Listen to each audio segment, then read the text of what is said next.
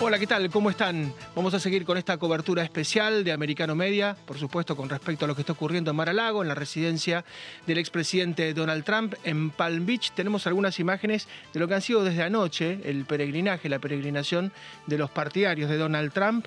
Eh, esto se hizo sin previo aviso, según hemos estado informando en Maralago, insisto, en Palm Beach, han ingresado a las cajas fuertes del ex primer mandatario norteamericano, han buscado en sus computadoras. No hay antecedentes, nosotros hemos consultado con una serie de historiadores norteamericanos y latinoamericanos quienes hablan de que no hay antecedentes de algo similar que le haya pasado a un expresidente de la Unión, de la primera superpotencia mundial.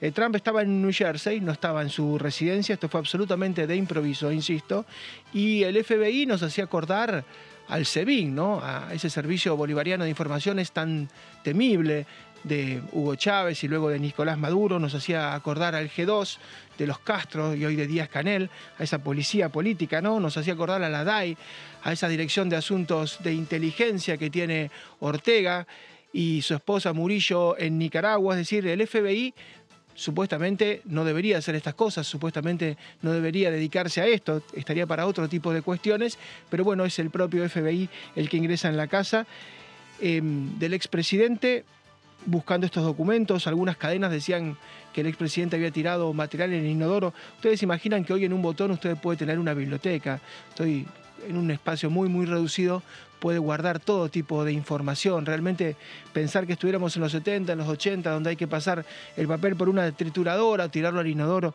bueno, realmente es increíble todo lo que fue pasando. Y mm, insisto, no hay antecedentes, en algún momento vamos a estar hablando con, con historiadores, vamos a estar también con Gaby Peroso, quien está informando directamente desde el lugar. Esto ocurre llamativamente 48 horas, un par de días después del duro discurso que tuvo el expresidente norteamericano en Dallas, en la CEPAC. Em, ustedes saben que impresionó mucho por su dureza, por todo lo que dijo del actual gobierno de Joe Biden, cuando habló de que las cifras de la inflación no son las verdaderas, de que Estados Unidos está frente a un abismo. Fue particularmente eh, muy duro con, la actual administración y bueno, 48 horas después aparece esta intervención. Esto que, insisto, se veía en otros países latinoamericanos, tercermundistas, en economías emergentes, hoy se ve en Estados Unidos y el mundo está sorprendido. Supuestamente estaban buscando 15 cajas con información en su propia casa, en su propio domicilio. Donald Trump aún no anunció su candidatura presidencial, pero evidentemente esto tiene nerviosos a muchos los demócratas se exponen a una derrota casi segura en el medio término, que no debería ser dramática, porque esto suele ocurrir. Muchas veces el votante norteamericano busca un equilibrio de poderes y generalmente las elecciones de medio término, el oficialismo termina perdiéndolas, porque bueno, se busca una compensación. En este caso, súmele la compensación a que hay problemas económicos, hay problemas de inflación, hay fuertes problemas de inmigración en el sur. El presidente Donald Trump habló justamente de esto, de una invasión desde la frontera sur con casi 10.000 personas por día y de la laxitud del gobierno de Biden para esto. Bueno, en el medio de conflictos internacionales, con las idas y vueltas que ha tenido con Turquía y con la OPEP Biden, con las idas y vueltas con Afganistán, con su posición en Ucrania, con la visita de Nancy Pelosi, la titular de la Cámara de Representantes, en uno de los peores momentos de la historia de la isla de Taiwán. Es decir, hay una serie de inconvenientes muy grandes, pero una derrota es parte del juego. Podrían perder la Cámara de Representantes, podrían perder la mayoría en el Senado, pero es parte del juego un montón de presidentes que tuvieron que gobernar con un Congreso en contra y que lo hicieron, y en algunos casos lo hicieron de manera exitosa. Pero bueno, esto se está jugando como una suerte de, de partido de vida o muerte, ya interviniendo el FBI, interviniendo la justicia de manera realmente increíble. Hay una sorpresa, hay un estupor en buena parte del mundo. Esta cuestión del allanamiento prácticamente está en todos los portales de Europa y en todos los portales de Latinoamérica, en el Extremo Oriente. Es una noticia global. Vamos con Gaby Peroso, que está justamente en el lugar. ¿Qué tal, Gaby? ¿Cómo estás?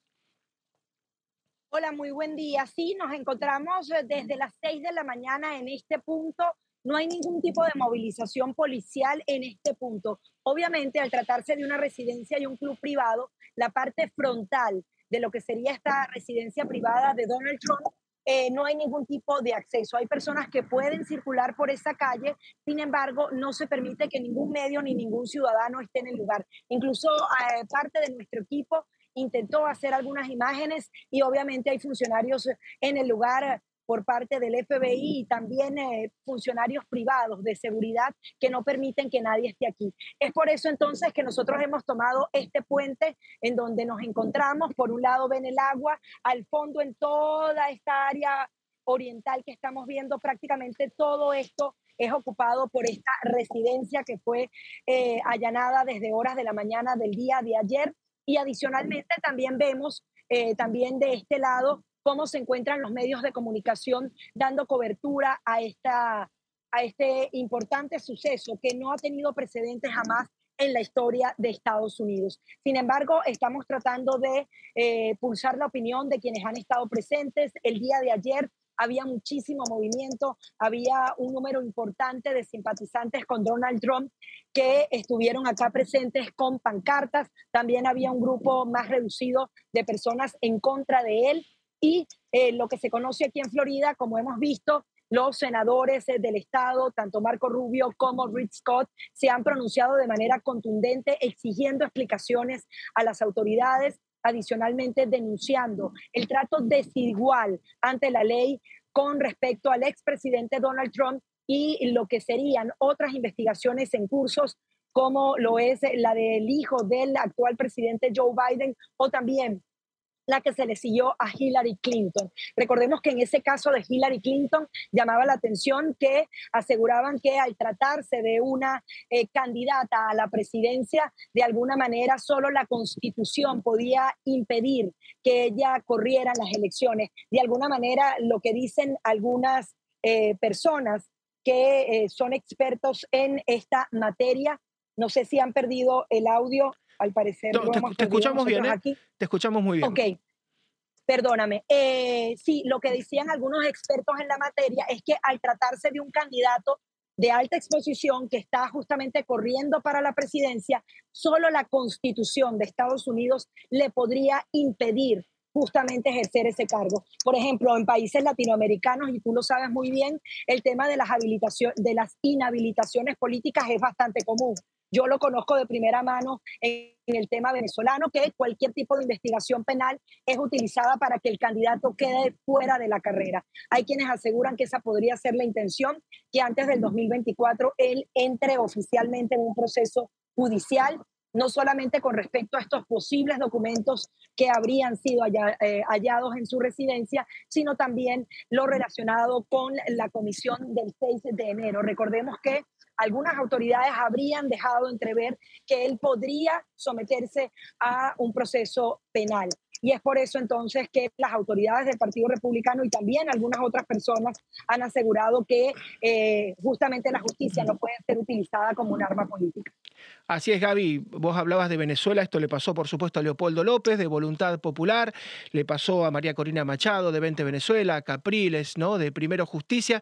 Les pasó a muchos candidatos y pensamos, pensamos que esto nunca iba a ocurrir en Estados Unidos. Pero vos estuviste presente en Dallas, en la CEPAC, y viste ese discurso tan duro ¿no? De alguna manera describiendo lo que pasa en Estados Unidos por parte del presidente Trump. ¿Relacionás a nivel personal una cosa con la otra? Mira, yo creo que sí podría tener una conexión. Allí vimos cómo miles de personas estuvieron desde muy temprano esperando este discurso. Fue uno de los más largos que ha pronunciado Donald Trump durante todo no solamente cuando estaba en la Casa Blanca, sino en esa participación recurrente en este tipo de eventos. Fue un discurso que duró más de hora y 40 minutos y él justamente señalaba puntos específicos, decía que estaban buscando hacer algún tipo de intervención penal, algún tipo de eh, caso criminal en su contra para que él no estuviera presente en las elecciones y él justamente decía que él tenía que evitarlo. Adicionalmente denunciaba a lo que llaman el deep state, que justamente sería ese estado profundo, un estado que funciona de manera paralela y en donde se controlan diversas instituciones del poder.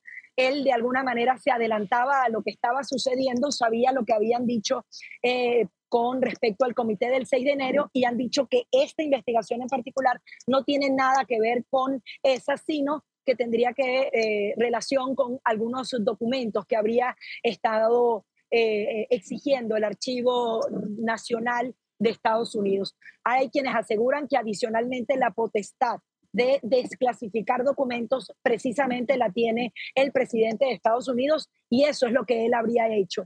Y hacía él la comparación con Hillary Clinton, como lo hacíamos hace algunos minutos, en donde decían, bueno, ella no solamente estuvo utilizando un servidor paralelo, se comunicó durante meses, tuvo acceso no solamente a documentos de la Casa Blanca, sino también del Departamento de Estado, es decir, áreas sensibles del tema exterior de Estados Unidos. Adicionalmente, hay pruebas de que ella habría destruido parte de esos documentos y no pasó nada. En el caso de él, al parecer, por tener unas 15 cajas acá, él al parecer estaba en contacto con esta investigación y estaba colaborando. Se hace un allanamiento con policías dentro de su residencia, revisando hasta su caja fuerte. Y la, última, Gaby, eh, para vos seguramente debe ser un déjà vu, ¿no? Como seguramente para los nicaragüenses, vos has visto, como señalabas, como los candidatos opositores en Venezuela bolivariana los eh, impugnan, los censuran. Pasó con eh, Daniel Ortega en Nicaragua, donde siete de sus posibles rivales terminaron en prisión, incluida la hija de Violeta Chamorro. Bueno, en Cuba ni siquiera hay esa chance, pero ver al SEBIN ¿no? en su momento hacer las cosas que hacía en Venezuela, o ver al G2, las cosas que hace en Cuba, ver a la DAI, las cosas que hace en Nicaragua, de repente ver al FBI es algo impensado. Bueno, y me imagino que para vos y para muchos latinoamericanos que están viviendo en Florida debe ser un déjà vu muy doloroso.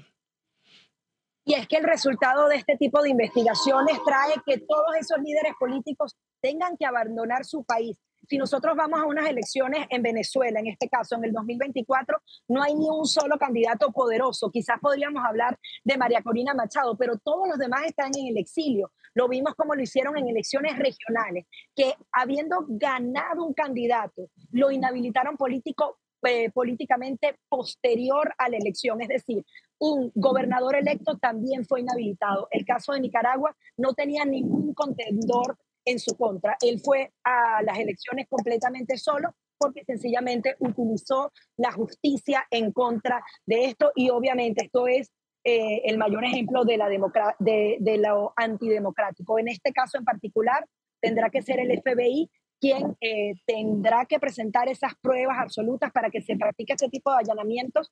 Tienen que haber eh, evidencias eh, creíbles y razonables para dar un paso de este tipo y obviamente esto podrá marcar un precedente muy grave en Estados Unidos si esta investigación no va a las últimas consecuencias, es lo que dicen, porque el FBI y la Secretaría de Defensa y de Justicia de Estados Unidos podrían quedar en entredicho. Gaby, estamos a la espera de cualquier novedad, por supuesto que tenés absoluta prioridad, así que esperamos cualquier novedad desde allí, nos llamás y salimos inmediatamente. Muchas gracias. Aquí estaremos, gracias a ti. Gracias, Gaby Peroso.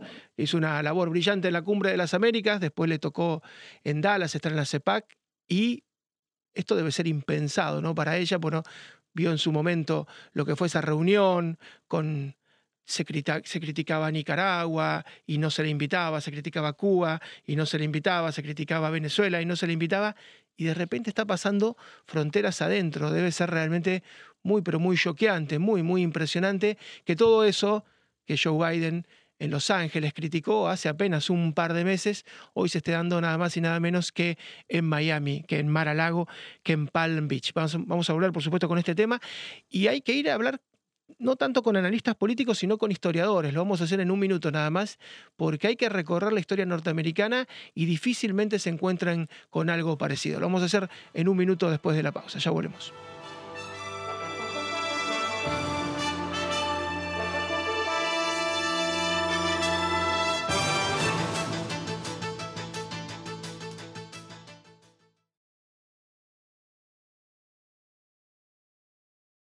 This podcast is a part of the C Suite Radio Network. For more top business podcasts, visit c-suiteradio.com.